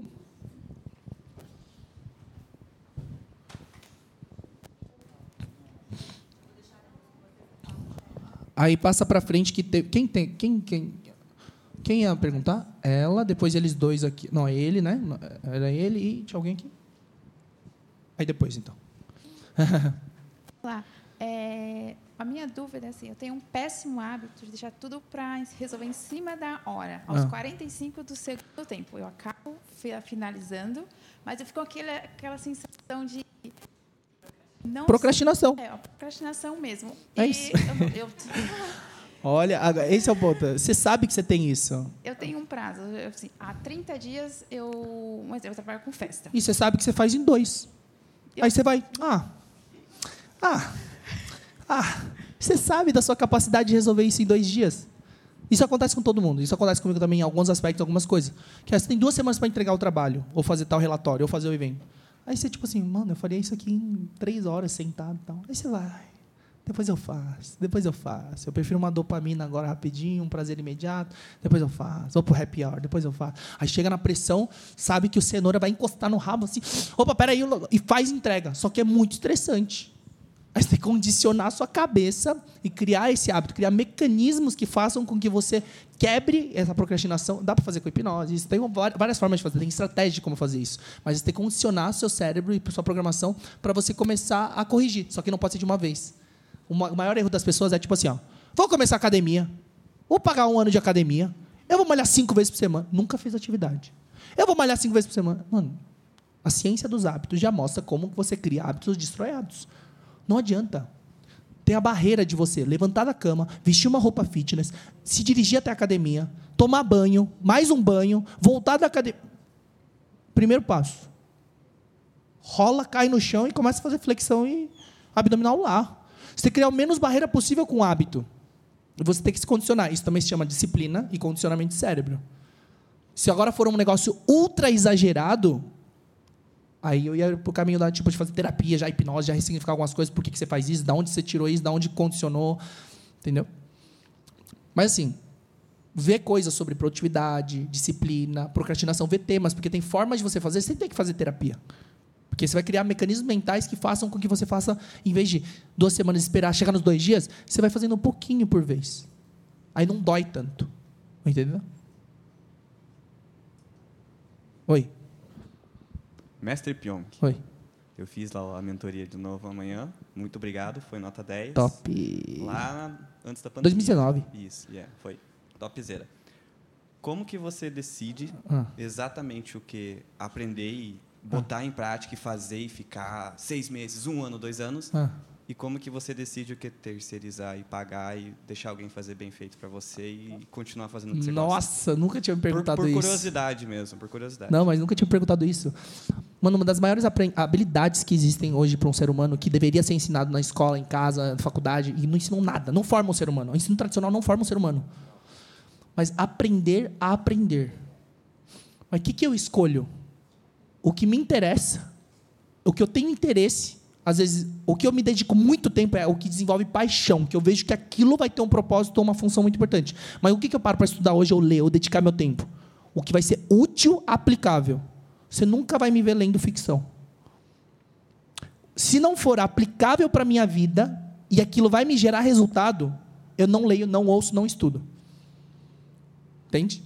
Então você tem que saber o que, que me interessa, o que, que dá para aplicar na minha vida, o que, que eu vou colher fruto, o que, que eu estou apaixonado, o que, que me motiva. Porque a mágica me motivava. Aí, se você sabe o que gera essa motivação, por que que acontece? Que é, o que, que acontece com a motivação? Tem um pico de explosão de dopamina na expectativa da recompensa. Por que, que a gente não consegue manter por muito tempo? Ah, eu fiz uma semana de academia, desisto. Porque você não vê resultado. A recompensa, ter umas micro recompensas, é muito mais fácil construir um hábito. Na mágica, eu praticava, só que aí quando eu mostrava para alguém, eu já tinha recompensa imediata do impacto da pessoa reagindo à mágica. Aí eu fazia uma outra mágica nova, eu já tinha uma recompensa imediata. Só que enxergando também a longo prazo, a recompensa foi enorme. Então hoje eu sou, acho que os top 5 canais de mágica do mundo, mágico mais seguido do mundo. É, canal de hipnose maior do mundo, maior hipnose seguido do mundo, provavelmente B-boy também. Mas na dança a mesma coisa. Só que esses mecanismos você consegue criar uma micro recompensa é uma das, uma das coisas da ciência dos hábitos. Se você quer criar um negócio, é você criar micro recompensas no processo da recompensa maior no fundo. Por isso que a academia é tão doloroso. Alguém que não faz e começar a criar. Meu, e o corpo? E para emagrecer? E para ganhar massa? Cadê o resultado? Faço, me dedico a injeção de saco, toma energia, tempo, suor, banhos a mais, não sei o quê. Cadê o resultado? Demora. Cadê a recompensa? Cadê a motivação para dar aquela. Sabe? Então é, eu aprendo só coisas que vão ser úteis e aplicáveis na minha vida. Só. Se não for aplicável, tipo assim, você nunca vai me ver, ah, estudar os buracos negros. Nunca. Não, não quero saber. Quem quiser estudar, estuda buraco negro e eu vou estudar mente humana, comportamento, negócios, empreendedorismo, growth, estratégia, marketing, coisa que é. Agora, o negócio que você falou assim, o que, que você terceiriza? Coisa que eu tenho ódio de fazer burocracia, gestão de, de equipe, contabilidade. contabilidade. Tipo assim, você, fala assim, velho, você vai, terceiriza o que você não é bom, porque, velho, dói muito para mim fazer qualquer coisa que é burocrática. Você tem dons e talentos e habilidades e inteligências mais desenvolvidas. Se você gastar tempo... Cara, quando eu sentei para escrever o livro, eu amo conversar, falar. Eu ficaria aqui 24 horas sem parar, respondendo pergunta, falando com vocês. Agora, me falaram para escrever um livro de hipnose em 2016. Caraca, eu demorei um ano e meio para escrever um mísero livro de um tema que eu sei. Eu odeio sentar para escrever, organizar em tópicos coisas, tanto que eu nunca uso slide em palestra. Eu faço palestra, milhares, centenas de palestras, milhares de palestras já fiz nesses últimos anos. Eu nunca usei slide. Por quê? Só de falar assim, ó, mano, mas é só sentar e fazer os slides. Aquilo drena a minha energia. Parece que um dementador do Harry Potter está sugando a minha alma. Quando eu tenho que escrever, separar em tópicos, organizar, que não faz parte dos meus dons, talentos e personalidade. Eu sou uma pessoa disciplinada. Só que eu não tenho disciplina para muita coisa e para muita coisa eu tenho. Eu tive disciplina. Quando eu sentava, eu estava tomando banho, cagando, andando no metrô, na rua. Andando... Era mágica 24 horas. Eu perdi um monte de carta em bueiro, moeda em bueiro. Mas era assim, ó, mágica, mágica, mágica, mágica. mágica. Mano, eu era obcecado por que eu me propunha a fazer tanto que eu colhi os resultados futuros. Eu planto para colher, só que demora. As pessoas hoje, eles querem, os jovens, a nova geração, a geração Z, a nova geração, quer recompensa rápida. Ai, sucesso amanhã. Quero 100 mil seguidores amanhã. Ai, eu quero tudo para ontem. Ai, amanhã, tudo muito rápido. Por quê? Está condicionado. Aí frita a dopamina, porque a recompensa é rápida no TikTok, no Rios. Eu quero amanhã, eu quero sucesso rápido. Atalhos, atalhos, ganância, ganância. Que é tipo tudo rápido. Só que as leis da natureza é plantar, regar, esperar o tempo para depois colher os frutos. As pessoas hoje não têm paciência para isso, quer tudo para ontem. Porque o mundo hoje é muito dinâmico, muito rápido. Só que tem tempo para as coisas, tem ciclos. Lá atrás doía muito. Ficava treinando, treinando, só que depois eu só pisei no palco do Silvio Santos por causa de toda essa dedicação. Mas respondi as duas perguntas? Delega o que você odeia, o que drena a sua energia. Tem coisas que recarregam sua energia mental, tem coisa que gasta. Então, esse equilíbrio faz com que você seja feliz. É um, é um, é um programa do cérebro. Prazer, produtividade. O prazer recarrega, a produtividade, o trabalho, ele gasta. Se você manter isso equilibrado, você vai ser feliz. Se você só tiver prazer na sua vida, não trabalha, já tratamos caso de depressão só com esse mecanismo. A mulher não fazia nada, tinha empregada para tudo, não trabalhava, não fazia nada, só saía para fazer compra, viagem, isso, aquilo, não sei o que, não sei o que. E desequilibrou o sistema dela, começou a ficar em depressão. Só que eu falo assim, mano, você não faz nada. Sabe o que você faz? O meu aluno resolveu só com esse sistema de prazer e produtividade. Demite e vai lavar uma louça. Vai lavar roupa. Vai fazer alguma coisa. E ela conseguiu. Não precisava de uma terapia profunda para corrigir a depressão, o momento depressivo, tristeza dela. O outro cara, burnout. O cara que fica assim, se sente culpado de sentar e assistir um Netflix. O cara tinha que estar tá produzindo toda hora. Desequilibrou esse processo de prazer e produtividade, burnout. O cara trabalha, trabalha, chega em casa, senta para assistir Netflix, se sente culpado. Vai para o escritório da casa, continua trabalhando. O cara ama moto, nunca comprava uma moto. Ama moto, queria andar de moto, o sonho dele era uma moto. Trabalhava, trabalhava, trabalhava e nunca comprou. Nunca andava de moto, nunca comprava, sendo que amava aquilo. Então, toda hora ele era, eu preciso produzir, eu me sinto inútil. Sentou para assistir uma série na Netflix, eu estou sendo inútil. Mano, essa programação causou burnout nele, quase surtou. Aí falou assim: olha, você vai lá, compra a porcaria da moto, você para um dia para andar de moto no final de semana, para para assistir série na Netflix. Aí começou a reverter com técnicas, hipnose e tal, não sei o quê. Essa programação, essa percepção falha que ele tem sobre, tipo, eu preciso trabalhar e produzir o tempo inteiro. Tratou, resolveu o burnout do cara. Tem vários elementos da rotina, do cérebro, programações, que, mano, é um ajuste fino. Tem gente que se respeitasse o tripé da saúde, a saúde mental já estava consertada. Por mais ferrada que a pessoa pareça saúde mental, tripé da saúde, ninguém respeita o tripé da saúde. Sono, alimentação e atividade física. Se fizer um ajuste na rotina, saúde mental, volta 100%. Que esse é o tripé básico da saúde, que a neurociência fala. Sono, alimentação, atividade física. Já mostraram que a atividade física não é para ah, ter shape, para emagrecer, não sei o quê. atividade física durante 16 semanas, 30 minutos, três vezes por semana, já tem muito mais efeito do que remédio de tarja preta. Tem que equilibrar o sistema. Mas como, se você não tem esse conhecimento? Se os próprios é, médicos ou psicólogos ou terapeutas que fazem, eles só olham para um aspecto mental. Nunca vai olhar esse aspecto físico. As pessoas que querem tratar só o físico, nunca olham para o aspecto mental e quando olha, não sabe como mexer. A mente humana virou um grande mistério e que depende de escolas teóricas que nem a ciência aceita. Não sei se trata, quando trata, como trata, quantos anos vai levar. Talvez você tenha que tomar remédio. Como, velho? O mundo está dependente de um negócio desse. E é por isso que eu estou no propósito de ter escola, formar terapeutas e dar o maior tipo de acesso possível para esses conhecimentos. Nossa metodologia, que a gente vê o ser humano como um todo. Não tem como separar ele. Eles são corpo, alma e um influencia o outro. Então tem que ver o conjunto inteiro. A pessoa é um conjunto complexo de história, genética, é, programações, traumas, personalidade, isso. Tem que mapear tudo. Passado, presente e futuro. Dá direcionamento. Porque cada técnica acha que vai tratar tudo. Não, porque isso aqui vai tratar todos os problemas. Não vai tratar. Você está vendo uma variável.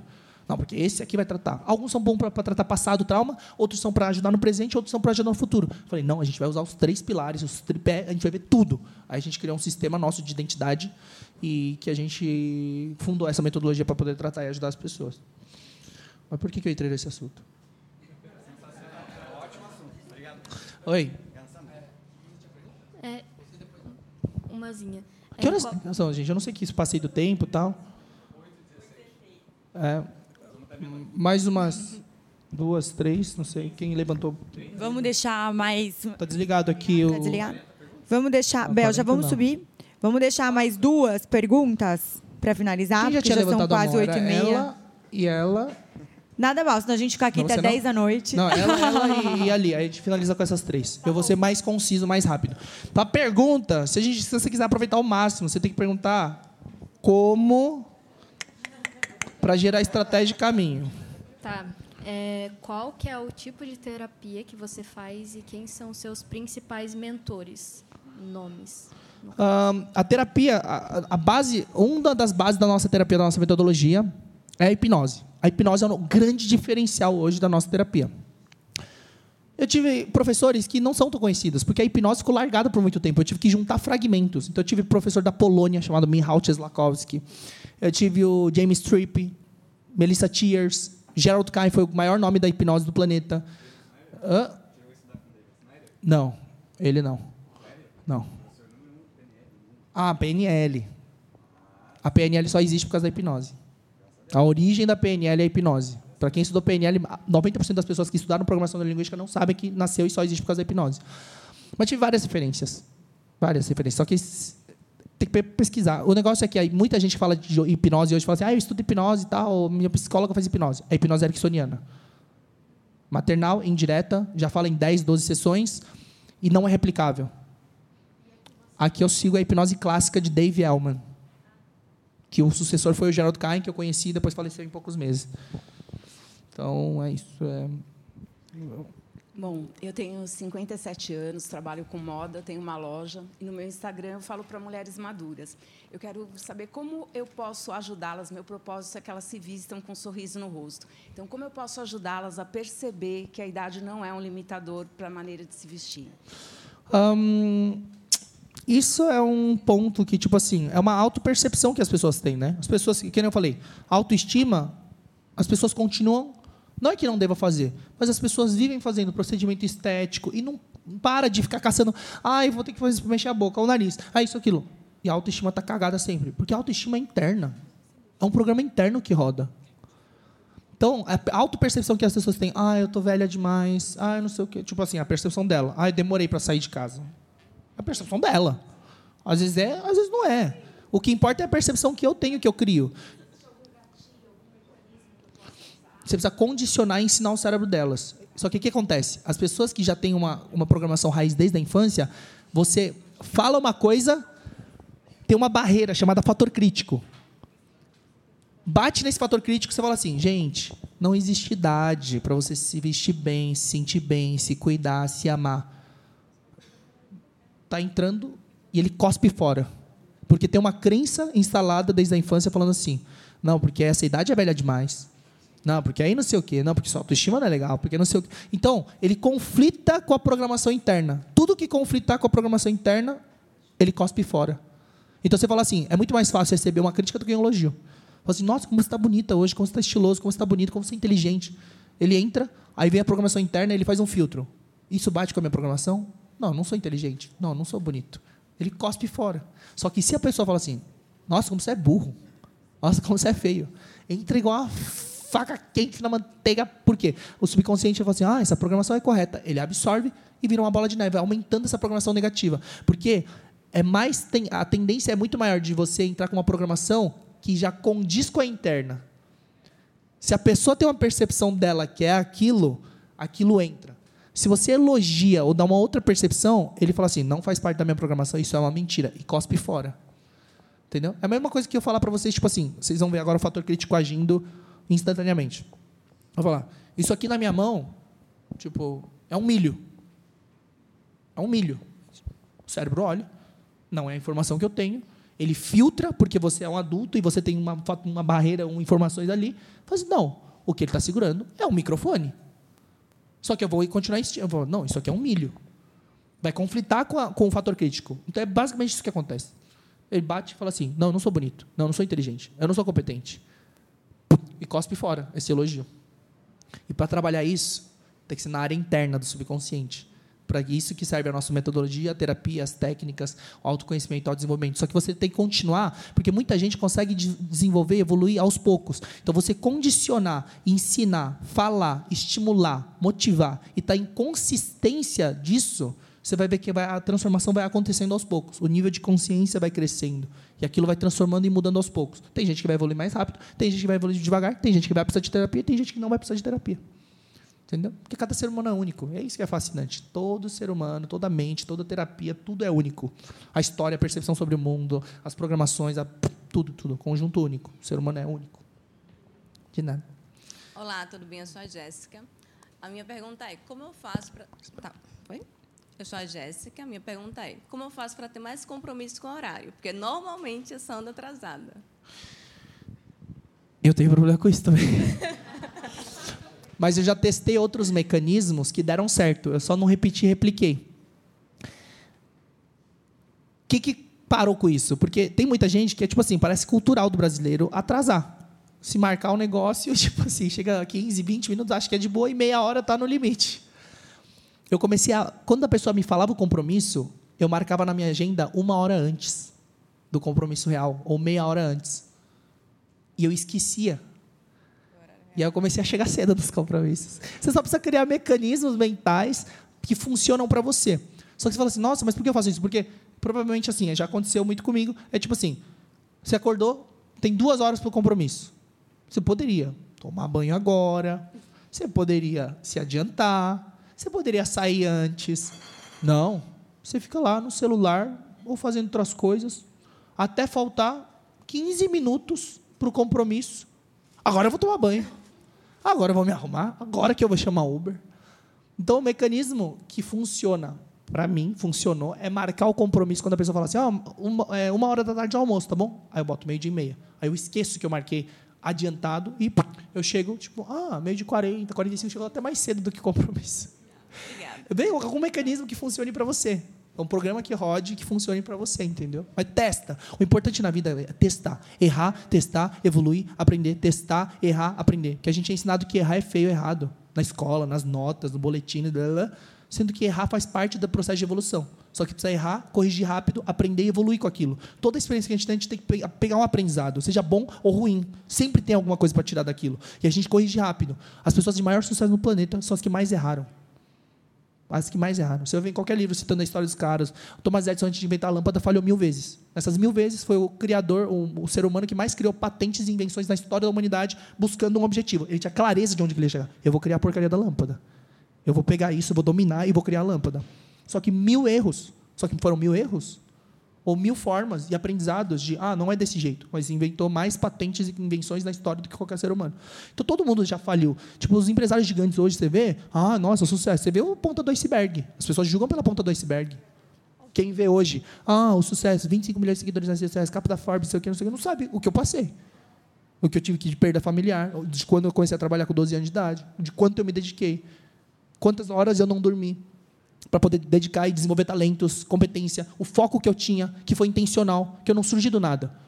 Com 17 anos eu falei, eu vou ser artista celebridade famoso num país que não tem asiáticos na televisão. Eu sou o único 100%. Todo mundo é mestiço. Yuji é mestiço, Sabrina Sato é mestiça, Daniela Souza é mestiça.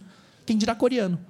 Mas eu tive foco. Eu falei, intencionalidade. Eu falei, eu vou ser artista celebridade famoso. E não importa se é um país ocidental. Eu vou. Eu quero. Eu caminhei para isso. Entendeu? Agora sou eu. Pyong, eu sou nutricionista e trabalho com abordagem comportamental. Né? Então, é uma abordagem de não dieta. Como que é a questão do, da hipnose no relacionado à dieta? Por que, que as pessoas não emagrecem? Porque elas vivem numa busca incessante por dietas. Não, porque não faz o que tem que ser feito. O básico. É só isso. Eu não preciso de uma médica, uma nutricionista. Não é que eu não precise, mas eu não preciso de alguém para me dizer, falar assim, ó, para você emagrecer, você precisa comer melhor e fazer atividade física. Não preciso de médico para me falar isso. As pessoas sabem disso. Por que não faz? Porque não consegue. por isso que tem que atuar. Por isso que tem que atuar na parte emocional comportamental. Exatamente. Se não atuar nessa parte, a pessoa nunca vai conseguir seguir aquilo. Porque a gente não faz o que precisa ser feito. Não faz. A pessoa sabe o que tem que fazer. Conscientemente, a pessoa sabe eu não estou bem de saúde, minha performance está horrível, meu sono é horrível, eu posso tipo, ter doenças, problemas, isso, aquilo, conscientemente. É igual a pessoa que fuma. A pessoa foi condicionada a ter um vício vinculado ali emocional, porque ela foi condicionada a pensar que o cigarro é importante, eu dependo do cigarro. Só que aí dá câncer. Ah, dá câncer. Ah, é, pode causar hipotensão sexual? Pode. Pode necrosar uma parte do corpo? Pode. Fede, fede. Minha família odeia, odeia. Meus filhos odeiam, odeiam. Podem me copiar? Podem. É terrível, é terrível. E continua fumando porque não consegue controlar o subconsciente. O consciente ele tem racionalidade para falar, dá câncer, posso morrer, é horrível, é terrível. Só que subconsciente ele já vinculou falando assim: cigarro é bom, é necessário, você precisa ser aceito pelos grupos, isso gera segurança para você e a gente aprendeu que cigarro é bom. Ah, cigarro é químico. A gente já tratou vício em crack. 15 anos fumando crack, uma sessão, o cara parou de fumar crack. E dieta, a mente, você já tratou? Não, então, esse é o ponto. A dieta, a pessoa só vai fazer se não tiver dependência emocional, compulsão alimentar, ela, não, ela entender a ciência dos hábitos, como quebrar um hábito, como gerar. Porque eu, por exemplo, eu mudei, eu emagreci 15 quilos nos últimos um ano e meio. Não fiz atividade física, eu só fiz questão de alimentação. Eu mudei meus hábitos alimentares. Aí, só que a gente é condicionado a comer as quatro refeições. As quatro. Só que eu falei, mano, por que, que eu tenho que comer? Eu vou comer quando o meu corpo quiser, quando pedir, e beleza, e ótimo. E outra coisa, ah, come de cada três, três horas. Mano, é, isso foi condicionado às pessoas. Eu, às vezes, eu acordo, eu nunca tomo café da manhã. Se eu tomei dez vezes café da manhã esse ano, é muito. Acordo nove, dez da manhã, porque eu fui dormir às quatro, cinco. Nove, dez da manhã. Às vezes eu vou comer só dez da noite. Mas se tiver um almoço, reunião no almoço, eu como. E se a noite chega, eu como tudo que eu quero. Carbo, açúcar, álcool, tudo. Só que eu condicionei o meu corpo a, tipo assim, a equilibrar esse sistema. E também, aí é um negócio, de desenvolver inteligência emocional também. Por quê? Porque as pessoas, quando ficam com fome, elas ficam muito irritadas. A química do corpo altera. Ele começa a trazer alarme, alerta. O corpo está precisando, quer, não sei o quê. Aí já tem dependência, tipo vício de açúcar, carbo, compulsão alimentar por causa da ansiedade. E outra coisa, compulsão alimentar e obesidade, às vezes, é uma proteção do subconsciente. A gente já tratou vários casos assim. Ele precisa daquilo porque ele gerou, gerou como uma proteção contra um perigo imaginário ou real. Por isso que não tem, se não tiver abordagem na parte mental, por isso que frustra muito. Nossa, já fiz de tudo, ajudei a cliente, ah, não sei o que, ela não emagrece, não tem.